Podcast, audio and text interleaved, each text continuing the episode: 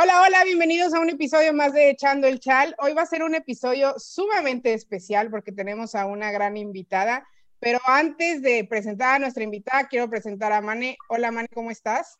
Bien, contenta terminando esta jornada que aunque no ganó Tigres, fue un empate y un juego increíble en el Azteca y la verdad es que siempre me encanta ver juegos así en la Liga MX femenil porque esa emoción no lo cambia por nada en el mundo, pero ahora más contenta por, por la invitada súper especial que vamos a tener ahorita en este podcast.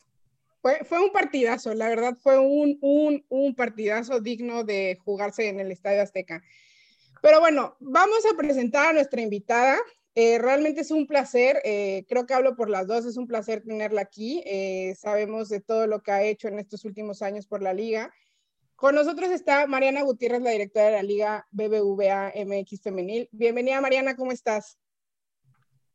Hola Andrea, hola Mane, muchas gracias. Muy bien, cerrando un lunes con broche de oro.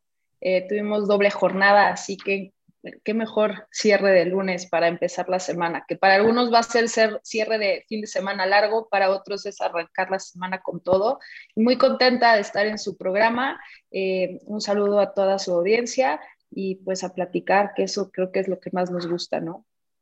Exactamente. De hecho, Aquí vamos a echar el chal, así que espero que tengas tu cafecito, porque aquí vamos a platicar largo y ah, tendido. Es correcto. Lista, lista. Antes de, antes de empezar así a, a, lo que ya es ahorita, me gustaría preguntarte, Mariana, ¿cómo fue que empezaste en todo esto del fútbol? O sea, ¿cómo fue que llegaste? No sé si en tu familia se jugaba fútbol o, o no.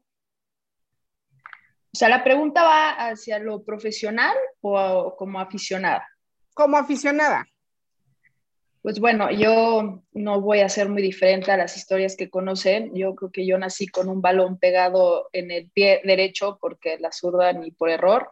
Eh, y evidentemente por la falta de entrenamiento, pues nunca desarrollé el perfil izquierdo.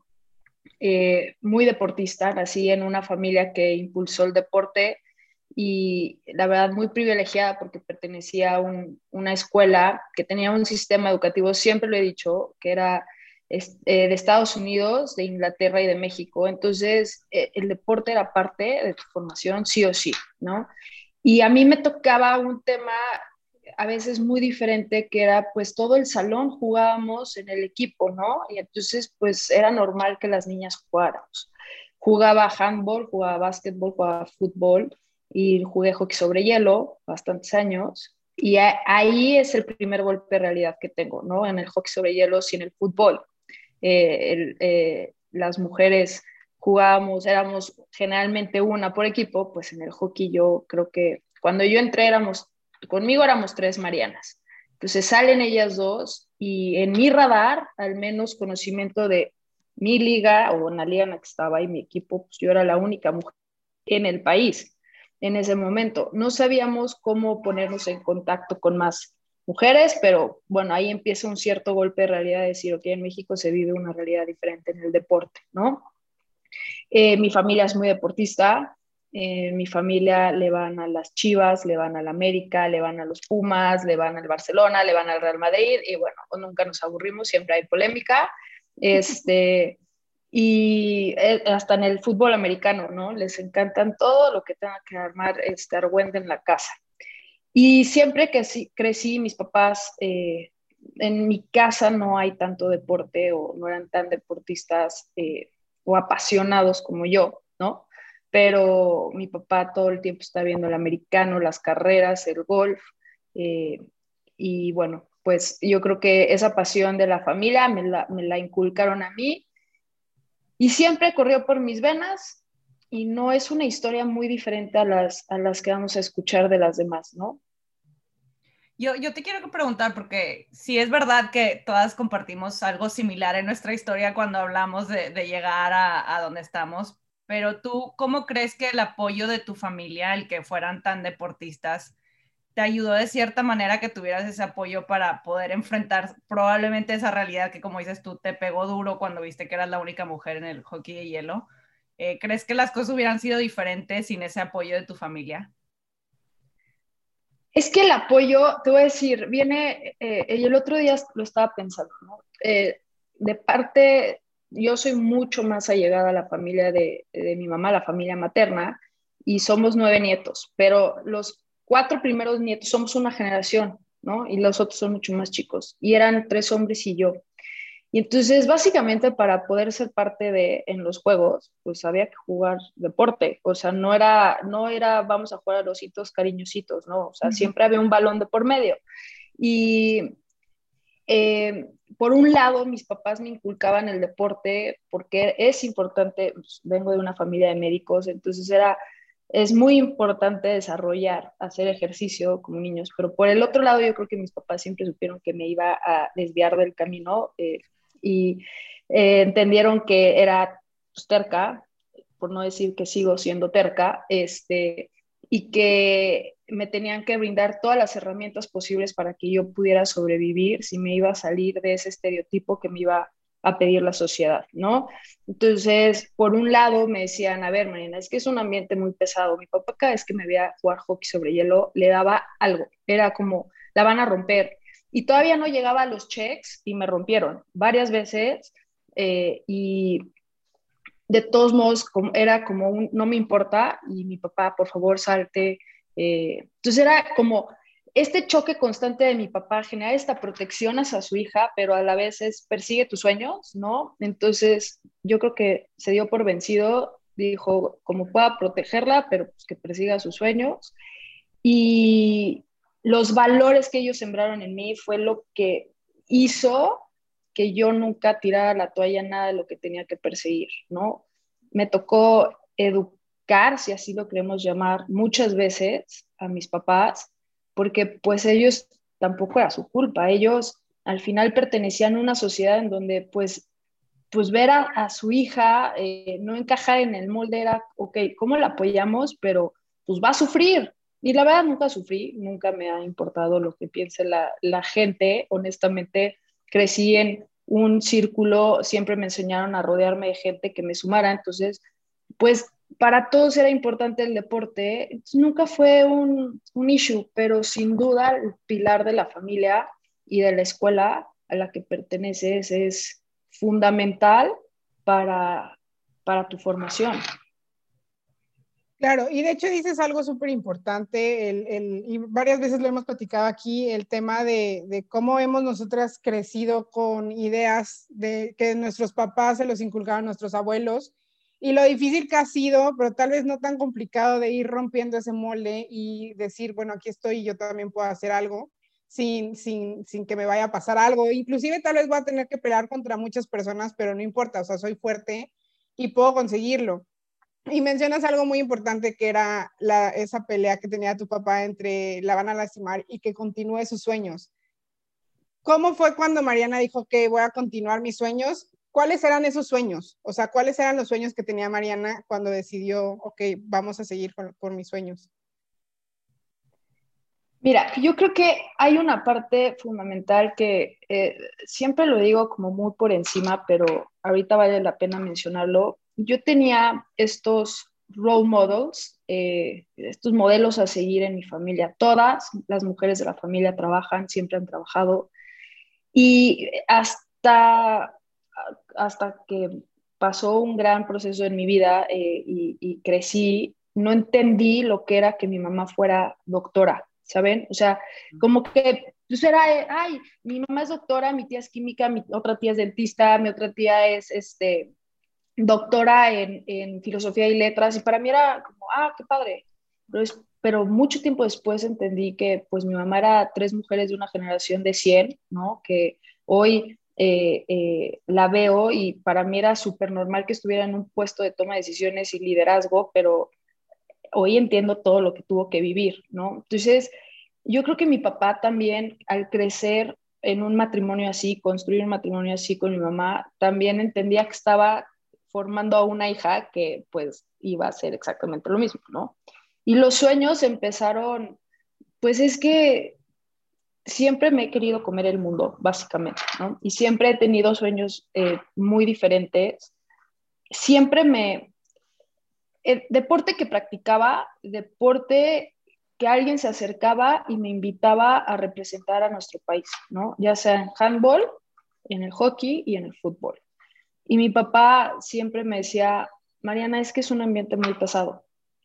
Pobre, porque pues ahora me ve de este lado y dice, bueno, pues por lo menos golpe avisa, ¿no? Este, y como que no, en mi cabeza no era, me voy a dedicar al fútbol, pero eh, yo quería hacer algo con el, con el deporte, ¿no? Cuando lo tengo claro es en la universidad, cuando me gradué.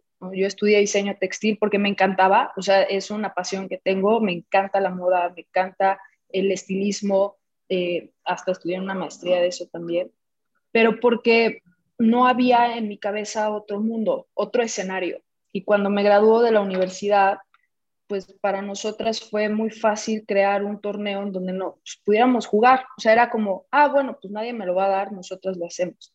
Y ahí empiezo a darme cuenta que existe un universo paralelo a mí, otra realidad, otra, otra otro, otro mundo al que yo podía pertenecer, aportar, construir. Y, y, empiezo a coincidir con mucha gente que tenía también esos sueños y dices, wow, ¿no? O sea, no soy la única, qué padre.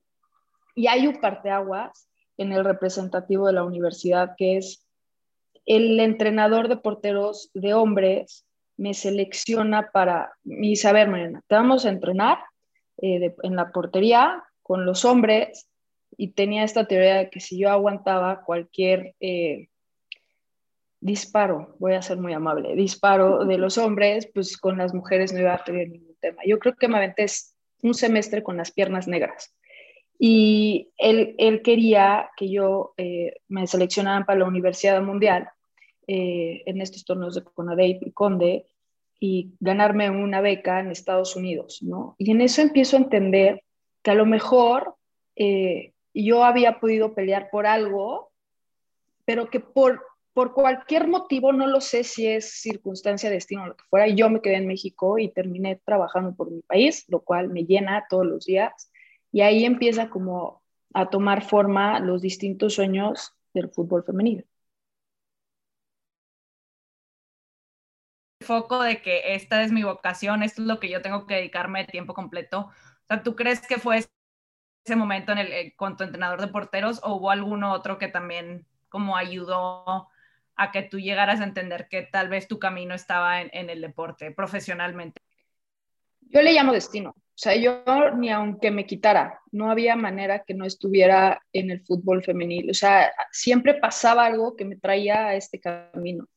Eh, eso, e, esa parte del entrenador era, era la parte del atleta, ¿sabes? La parte futbolista, pero ya como la parte profesional, en el momento en que yo sentí lo que era operar una liga con todos sus retos, con, o sea, una liga de ocho equipitos, o sea, porque así empezamos.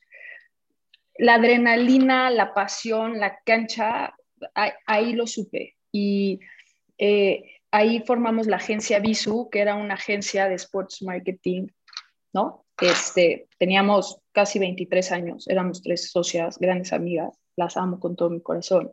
Y eh, lo que queríamos era jugar fútbol, ¿no? Y te empiezas a dar cuenta, entiéndanme que diseñamos uniformes, entonces entendimos cómo funcionaban las marcas, traíamos patrocinadores, entonces entendíamos cómo pensaban también las marcas.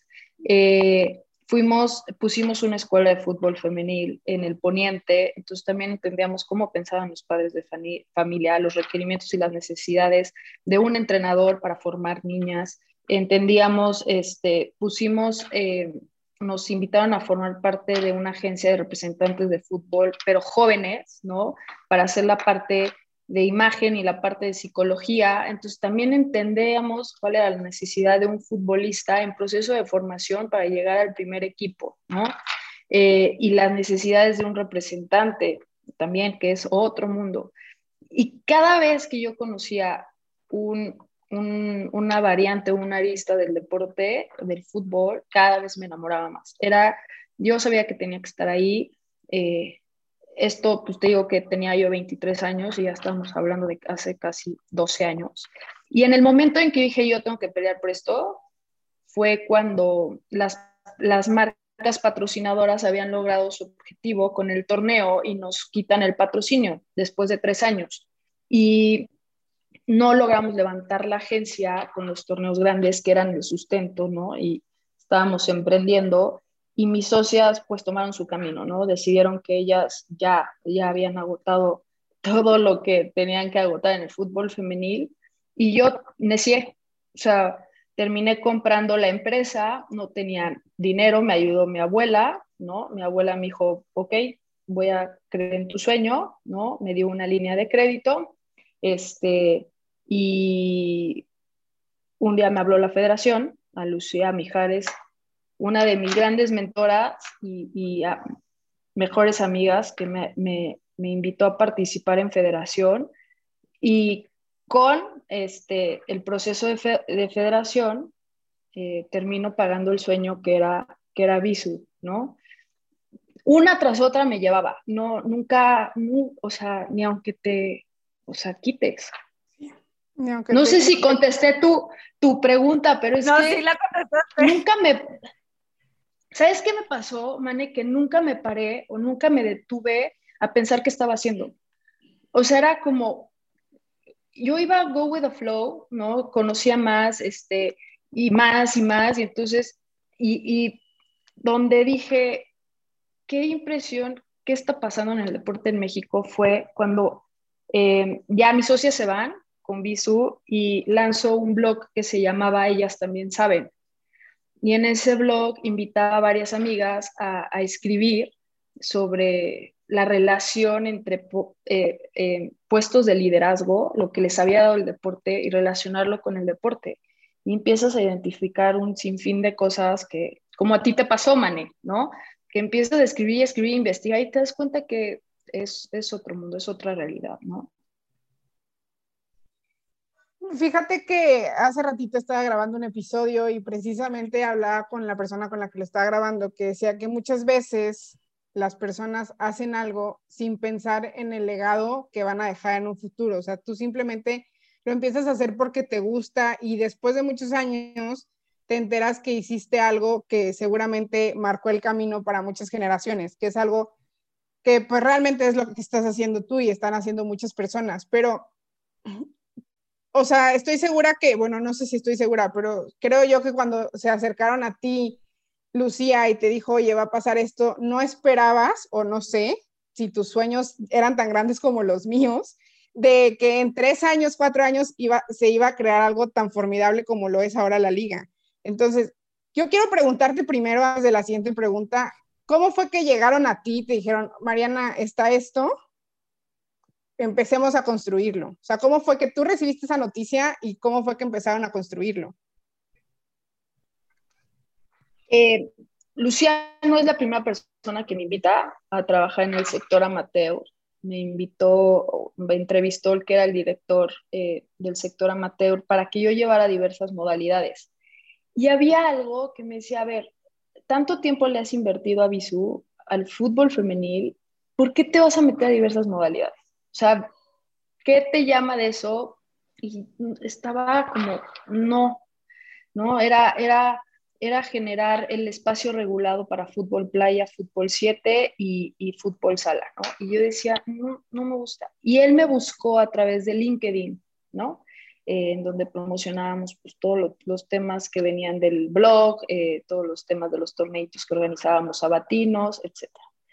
Y yo a Lucía Mijares la conozco eh, no tenía el placer de conocerla, pero ella había estudiado con una de las que había jugado conmigo en la, en la universidad. Entonces le dijeron, oye, pues nosotros conocemos a esta, esta mujer que está trabajando en esto, ha hecho esto, ¿por qué no la entrevistas?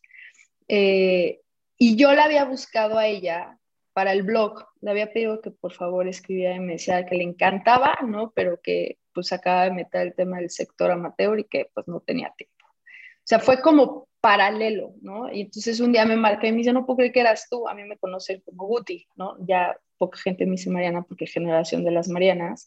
Este, y entonces nos fuimos a desayunar, me platicó los planes de federación sobre todo el fútbol femenil. No dimensionaba que iba a ser el, que iba a ser tan rápido.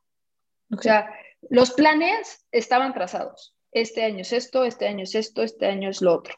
Eso siempre estuvo clarísimo. O sea, esta liga, no como está en este formato, pero la liga de alto rendimiento se empezó a estudiar desde el 2015, finales del 2014. Yo entro en el, al principio del 2015.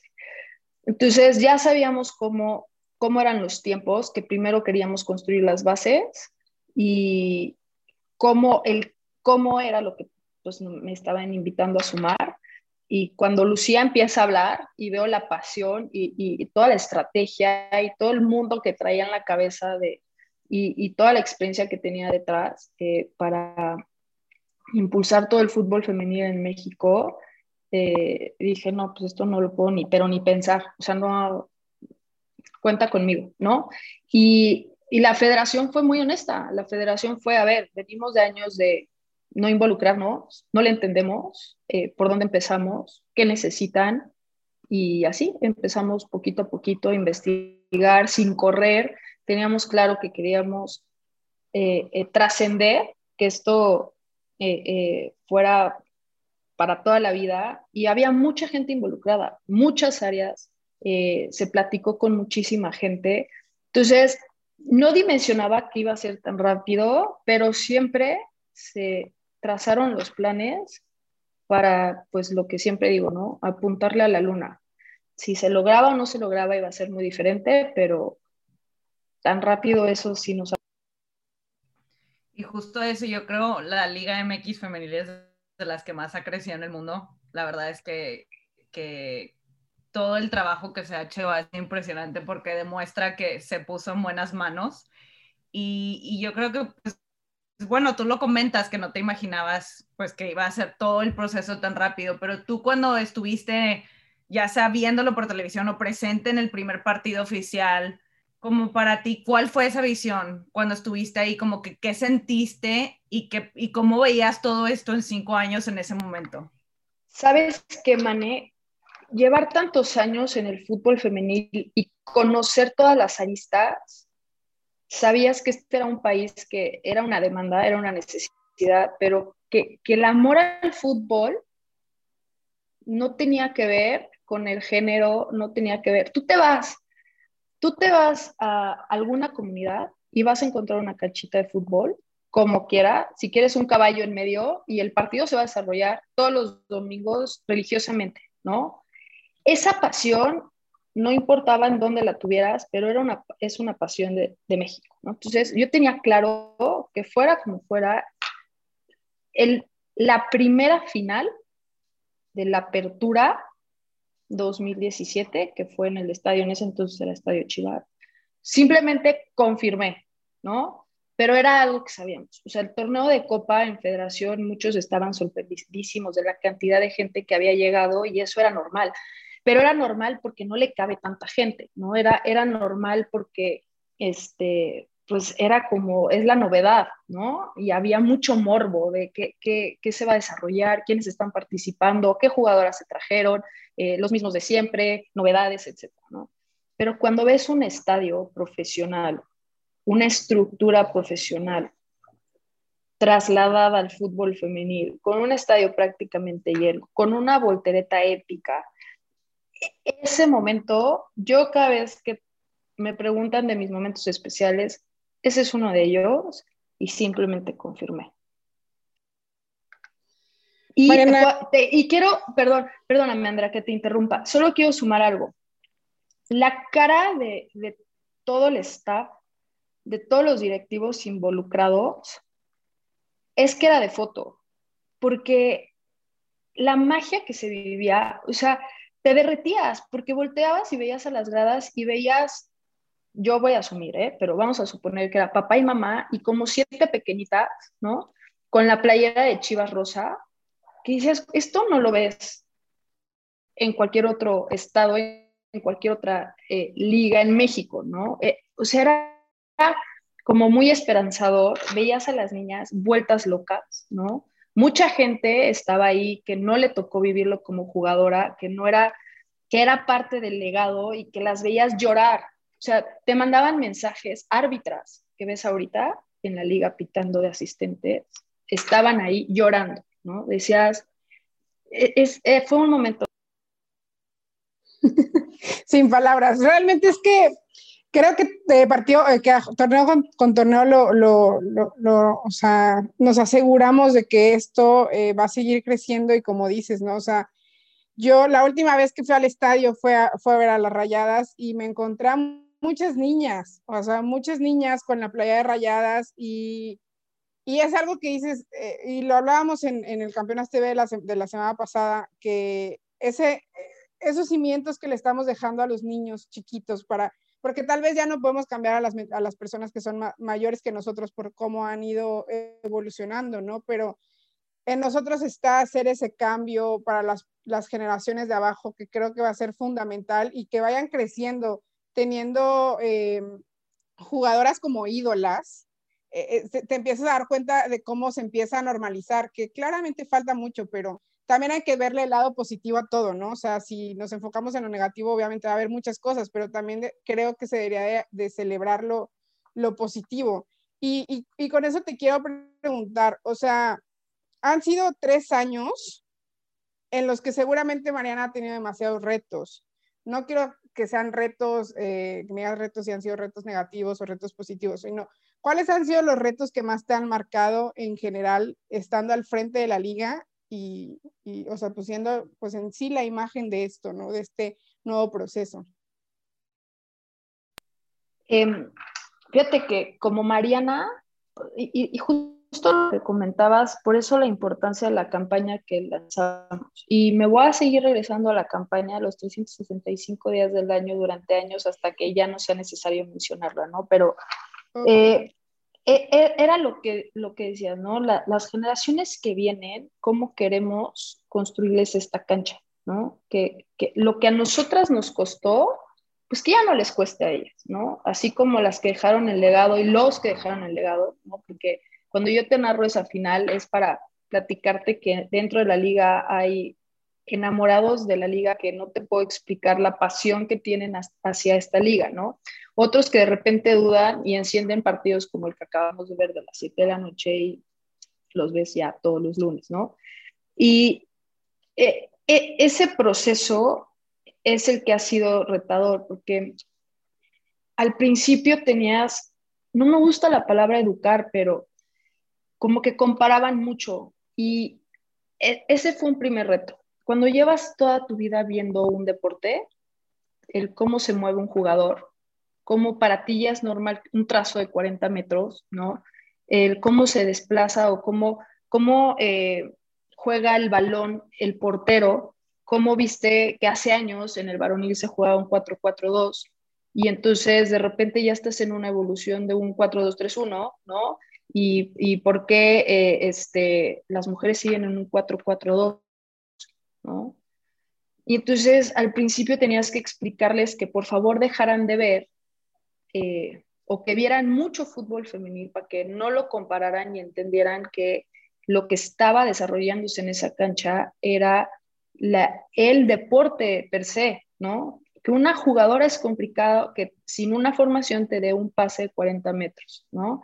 o que es complicado que una portera haga ciertos recorridos o, ciertas atajadas, entonces tiene que cambiar su forma de, atajar, ¿no? A lo mejor jugar mucho como libero para recortar la cancha. Entonces, todas esas cosas como que las ibas haciendo y terminé estudiando la escuela de, eh, de entrenadores de dirección técnica, la ENDIT, porque eh, pasa mucho que es, bueno, o sea, sabes de fútbol femenil, pero tú qué sabes de entrenadores, buen punto, ¿no? Y hasta la fecha, ¿eh? no, no sé tanto, pero decía, ok, si me, si me van a retar, pues necesito tener las herramientas, ¿no? Y, y eso me dio argumentos y me dio muchas herramientas también para sentarme y platicar con el Centro de Innovación Tecnológica qué podíamos sumar, ¿no?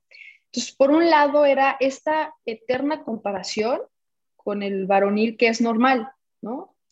La otra, pues la cultura, ¿no? la, cultura en el país, pues ya está, eh, para muchos es eh, repetitivo, pero pues toma tiempo. Y el, reto no es la cultura per se, sino es que la gente no tenga paciencia.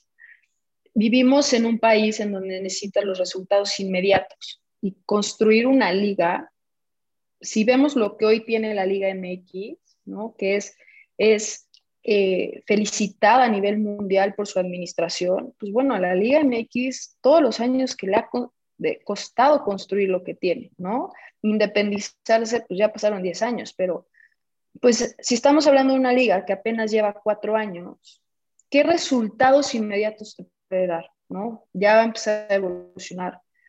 Retos hay muchos, cosas que mejorar hay muchísimas. que no, al final siempre lo digo, somos reflejo de la sociedad y lo, la estadística que ves allá afuera es la estadística que entra en, en la liga, es, es, un pequeño ecosistema. Entonces hay que atacarlo, eh, eh, es, eh, en vez de darse la vuelta y, y, no ver los errores, pues al contrario, si los hacen visibles, es mejorarlos, erradicarlos, todo lo que tenga que ver con mejorar. Los retos siempre van a haber, eh, hemos visto la NWSL cómo se transformó y pasó por tres intentos, ¿no? Que, ah, que los salarios, ¿no? Pues bueno, pues hay que darles todo, pum, quebró, ¿no? ¿Cuántos, cuántos campeones hemos visto de la NWSL que quiebran? El caso de New York Flash. Eh, si vemos, si hacemos una, pasamos sobre la historia y una recapitulación, vamos a ver que la inversión en el fútbol femenil como tal no tiene más de bueno, ya perdí un poco el tiempo en pandemia, pero yo creo que 10 años, ¿no? 10 años que se le empezó a invertir, dos mundiales, Canadá y París, este, Francia, perdón, que, que, que hacen diferencia, que marcan hitos, ¿no? Lo que está pasando ahora con la NWC, lo que, el esfuerzo que está haciendo la liga para que, que eh, la primera Iberdrola sea una liga profesional, cómo estamos viendo que están generando estos derechos centralizados de transmisiones poco a poco, que si no son todos los partidos, ya tienen la mayoría en la, en la Bundesliga, ¿no? en, en la eh, FAWSL, eh, todo, todo lleva su tiempo. Si queremos correr, la liga no va a sobrevivir, ¿eh? O sea, la liga,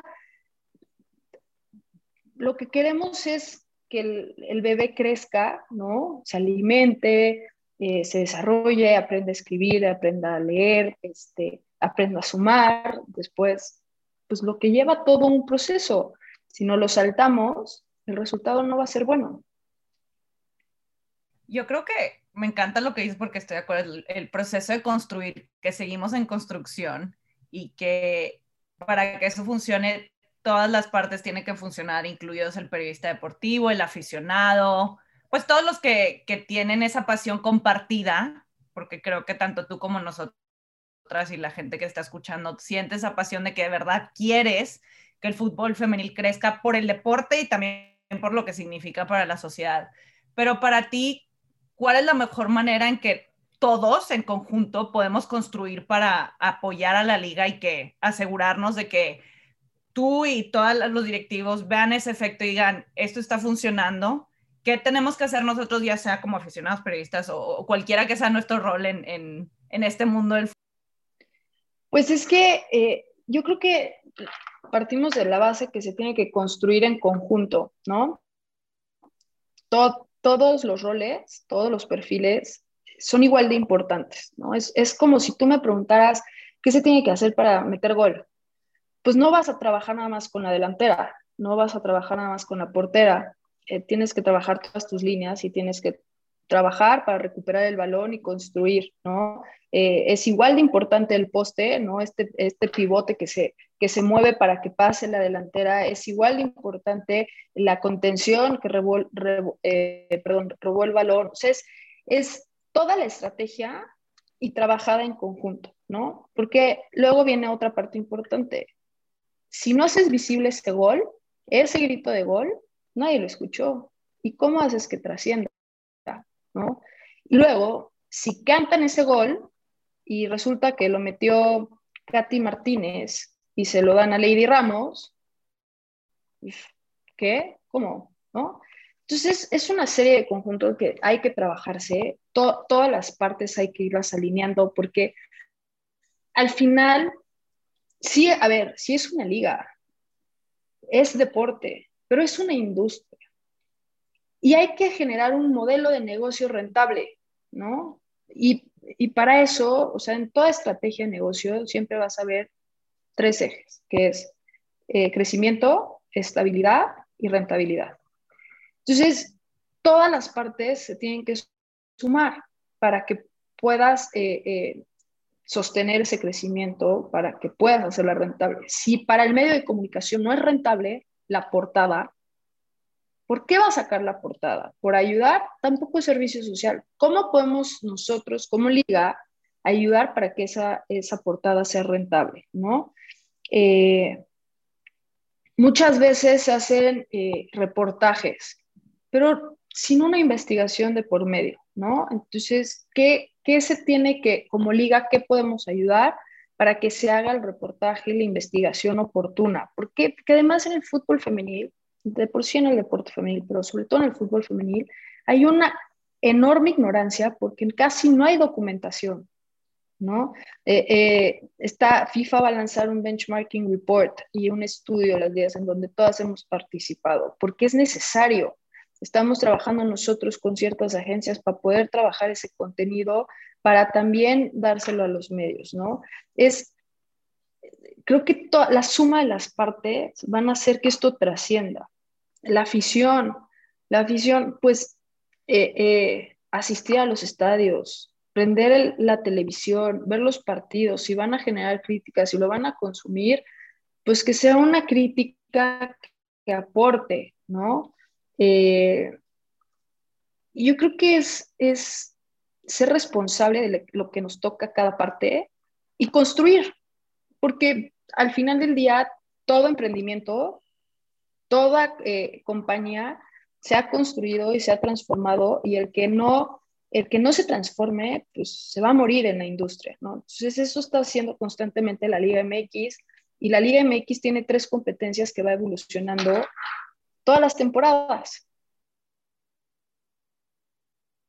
Me va a regañar Andrea porque ya le voy a cortar su siguiente pregunta, pero no me importa porque yo ya voy a ir modo mane full porque ya me emocioné ya me conoce cómo soy.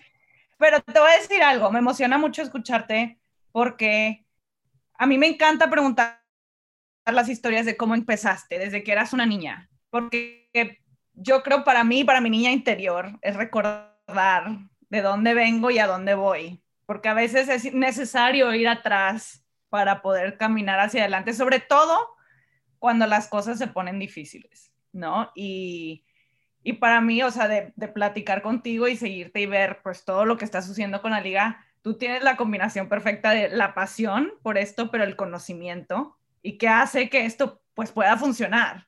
Pero tú cuando, cuando piensas en Mariana Niña, o sea, ¿alguna vez has pensado atrás y como que qué le diría a mi niña interior que pues sigue presente siempre de alguna manera, pero ¿cómo crees que reaccionaría esa niña cuando tú le dijeras pues que eres la directora de una liga femenil?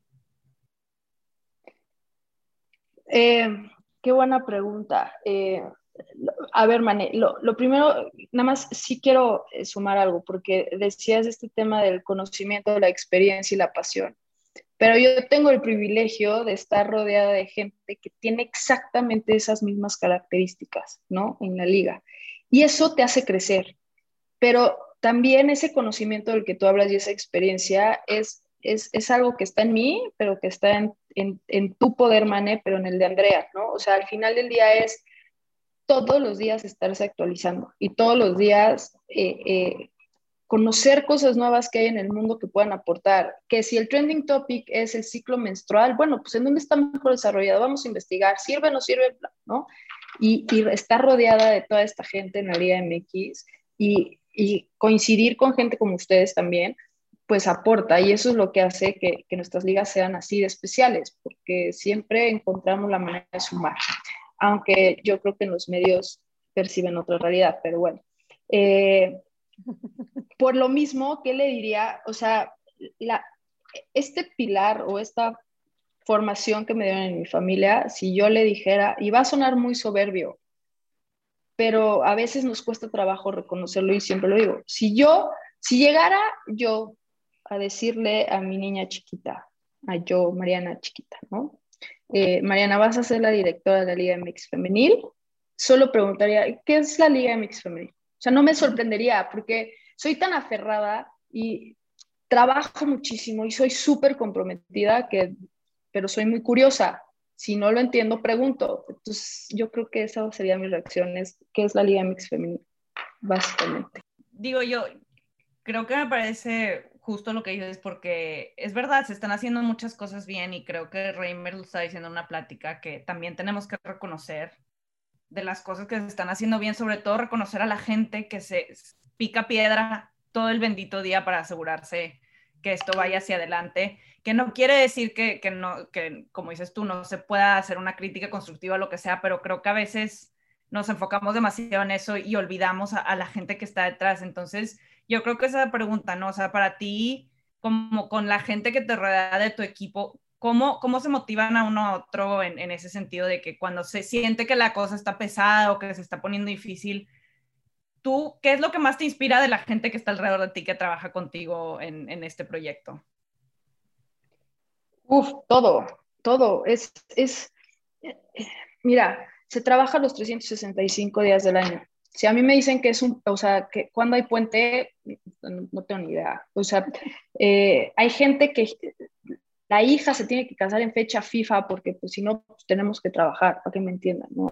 Me inspira que siempre están buscando la manera de transformarse, de crecer, eh, de aprender algo nuevo, eh, que es que son las 2 de la mañana un martes y siguen trabajando en algo aferrados porque saben que va a generar ya sea pequeño o un gran cambio, me inspira que nada los tira.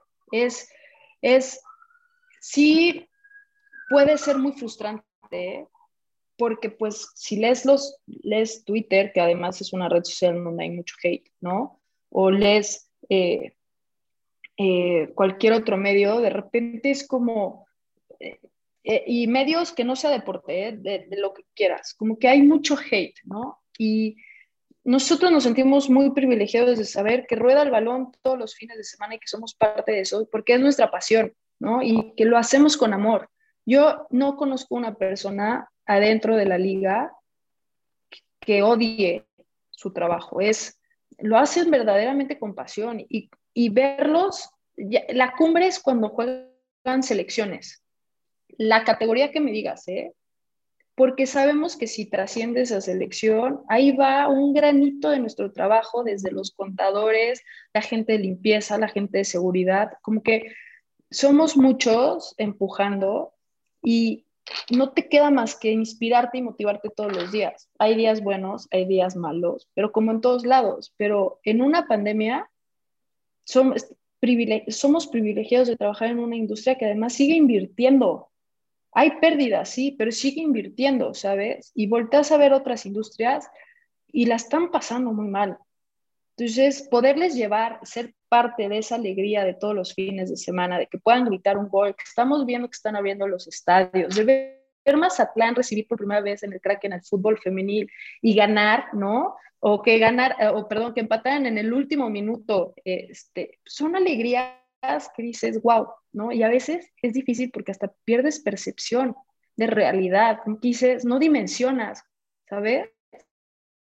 Y lo, lo comenté en el, en el podcast pasado con Tami y ya tú lo mencionaste, que yo soy de la idea que un equipo no puede ser campeón sin un portero, sin una defensa, sin un delantero, sin nadie, ¿no? O sea, entonces yo lo veo así, como que todos somos un equipo, la liga es el portero, los medios son la defensa, la afición es la delantera y entre sí, y si estamos todos juntos, aunque suene demasiado romántico, pero es que así es, ¿no? O sea, si estamos todos juntos, vamos a seguir creciendo de la mano. Seguramente van a haber cosas que se tienen que criticar, pero creo yo que hay una línea muy, muy delgada entre crítica constructiva y crítica solamente por hate, ¿no? O sea, porque si vas a criticar solamente por hate, no estás sumando, realmente no estás haciendo nada por, por mejorar la liga. Y la verdad es algo que yo sí, sí me gustaría agradecerles a ustedes, porque siempre tienen la puerta abierta para todos, para que si tienes alguna duda te acercas y la preguntas, ¿no? Existen ciertas instituciones que cierran la puerta y simplemente no te dejan preguntar, pero con ustedes la información siempre está a la mano, ¿no? Entonces, creo que eso es algo de agradecerse. Pues bueno, de mi parte y creo que de parte de campeonas en general, es algo que siempre hemos agradecido, que siempre se ha tenido la puerta abierta para tocar cualquier tipo de tema y son temas que seguramente benefician a futuro para la liga. Pues gracias, Andrea. Hay mucha gente ahí, que Betty, por ejemplo, que te está escuchando, ¿no? Que pues lo hacen con todo el amor del mundo, porque además es, es, es, es para ellos es una forma de mejorar también su trabajo, ¿no? Eh, yo he tenido la oportunidad de escuchar varios podcasts eh, específicos del fútbol femenil, me encanta, y, y, siempre hacen críticas y las críticas son buenas porque te hacen mejorar, ¿no?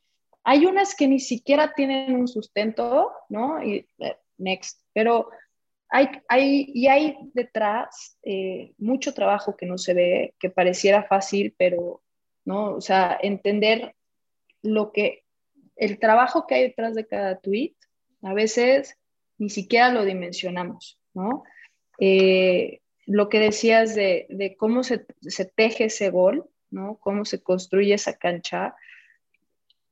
Yo no conozco un club que genere, de verdad, ¿eh? no, no, me cabe en la cabeza de más. Yo no he visto a ningún club que construya algo para perder. O sea, nunca he visto a un, a un equipo salir a la cancha para perder, ¿no? Que si los objetivos son diferentes, que si los presupuestos son diferentes, va, pero lo que hay detrás de cada institución para jugar un partido, ya me fui muy lejos. Para un entrenamiento, desde todas las áreas multidisciplinarias, el preparador físico, toda la metodología de trabajo, el contador, que se le paga a los árbitros, pero que el día de medios, pero hay que hacerle llegar la entrevista, campeonas, o sea, es una labor y a veces parece que somos un arsenal, ¿eh? un ejército gigante no. Y eso eh, eh, es lo mismo que pasa con ustedes. A veces parece que campeonas se triplica, ¿no? Y cuando conoces la estructura de campeonas, lo único que pasa es que admiras porque sabes todo el trabajo que hay detrás, ¿no? Y que a veces ni siquiera es parte de su chamba, pero lo hacen porque aporta digo, Mariana, la verdad es que yo te quiero agradecer porque de verdad a, mí me encanta escuchar historias, sobre todo de gente que trabaja en este medio, porque me inspiran y me recuerdan que, que en este caminar no vamos solas, ¿no? Y que, como bien lo dijo Andrea, o sea, que tú te tomes el tiempo de hablar con nosotras significa mucho y que esté tu puerta siempre abierta porque eso significa que, que eres una persona que, que, que quiere trabajar en equipo, ¿sabes? Y y yo creo que es un mensaje importante también para la audiencia, que espero hayan escuchado esto y entiendan que cuando alguien les diga que son necios y que cuando te quiebres y cuando sientas que ya no puedes más, te acuerdes de la historia de Mariana y la historia de todas aquellas personas que constantemente comparten su historia y que te recuerde que tú también puedes, porque a veces nos olvidamos de eso, a veces nos olvidamos del proceso. Y yo sé que apenas esto comienza y que queda un mundo por delante y que que en algún punto el, el, construir se va a terminar y, o sea, el construir siempre sigue, ¿no? Pero me refiero a la base en sí, que creo que estamos todavía en ese punto, pero que cuando veamos para abajo va a ser todavía una historia más larga y como siempre lo que me encanta cuando lo dijo Greta, que la historia no se vive, pero aún así recordarla nos ayuda en ese proceso de construcción. Entonces, digo, es más que una pregunta, es un comentario y de verdad agradecerte porque pues toda nuestra admiración y espero que tú lo sepas que de verdad admiramos, te admiramos mucho como persona y como profesional y todo lo que haces porque, como bien dices, nosotros lo hacemos porque de verdad nos apasiona mucho trabajar para impulsar la liga porque, porque sabemos que eso significa que, que, niñas van a crecer con un sueño y van a crecer que lo que, lo que quieran hacer es posible y eso para mí es el regalo más grande, o sea, que, la, que ver a esas eh, las jugadoras pegándole una pelota tiene un efecto para siempre en la vida de gente que a lo mejor nunca vamos a escuchar, pero que sabemos que va a pasar. Porque ahorita, pues, por ejemplo, yo no sabía tu historia de esto, pero ahora que la escucho me encanta, porque digo, wow, qué bueno que Mariana fue necia y qué bueno que dijo, yo no me voy a dar por vencida y no, nadie me va a quebrar y aquí voy, nadie me detiene. Entonces espero que ustedes sigan ese ejemplo y tampoco dejen que nadie los quiebre, amigas y amigos. Así que, de verdad, Mariana, te agradecemos tanto que, nos hayas acompañado en este espacio y que sobre todo abrieras eh, tu historia, tu corazón y que pues que sepas que nosotros estamos remando juntas en, todo este caminar, ¿no? Muchas gracias por, por el comentario, Mane. Yo soy muy afortunada, muy privilegiada de hacer lo que me apasiona, me encanta, eh, rodeada de muchísima gente además que, pues yo estoy aquí de vocera, pero pues somos muchos, ¿eh? Y, y, y, es padrísimo saber que no nada más somos mujeres, que de verdad somos muchos apasionados, enamorados de esta liga y que eh, aferrados a que esto crezca. Eh, lo dijiste bien, me encanta trabajar en equipo, pero porque está en mi ADN, porque toda mi vida fui deportista y además siempre fui deportista de equipos, nunca me atreví a hacer un deporte individual entonces, eh, está en mi ADN y si yo puedo inspirar lo que mejor, porque si algo le hace falta a, este mundo es trabajar en equipo y decirles que efectivamente nuestra puerta siempre va a estar abierta porque si se puede sumar eh, y crecer de la mano, pues solo vamos a ser más fuertes, ¿no? Y que las críticas siempre van a ser bien recibidas eh, y que hay que trabajarlas, ¿no? O sea, si nos lo que tú decías, ¿no? Sobre la historia y sobre el proceso, siempre, nunca se nos puede olvidar de dónde venimos, porque es lo que nos recuerda hacia dónde vamos.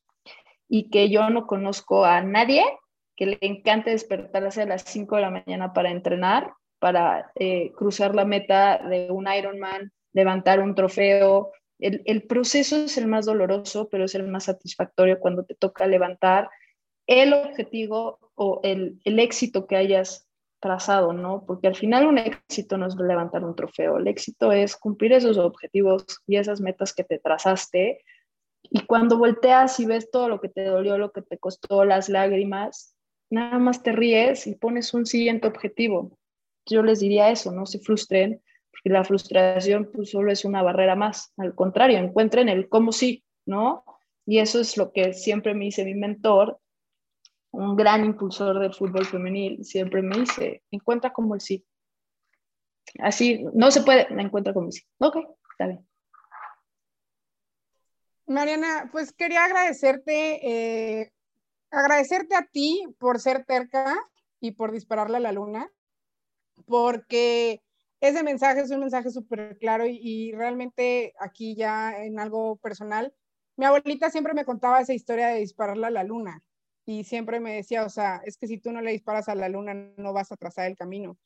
Y es eso, es, dispararle a la luna. Y, de verdad, gracias por ser terca, gracias por dispararle a la luna. Gracias a todas las personas que están detrás de ti, que seguramente reciben ese mensaje por ser tercas, por seguir luchando día a día por esto, porque a veces, a veces es, es molesto ser terco, pero si no eres terco no llegas a ningún lado. Y, pues nada, o sea, realmente agradecerte, realmente eh, son solamente palabras de admiración hacia ti, realmente creo que eres una persona demasiado admirable, creo que eres una referente, aunque tú no lo veas, creo que eres una referente para futuras generaciones y, y la verdad que qué maravilla tener referentes como tú para nuestras futuras generaciones, que les des ese mensaje de sigan luchando por sus sueños sin importar lo que sea porque lo van a lograr, ¿no? Entonces, solamente es eso, agradecerte que hayas estado aquí, de verdad, y pues igual gracias a Mane por estar aquí, y a Coba también, y a todos los que nos escucharon, muchas gracias por estar aquí.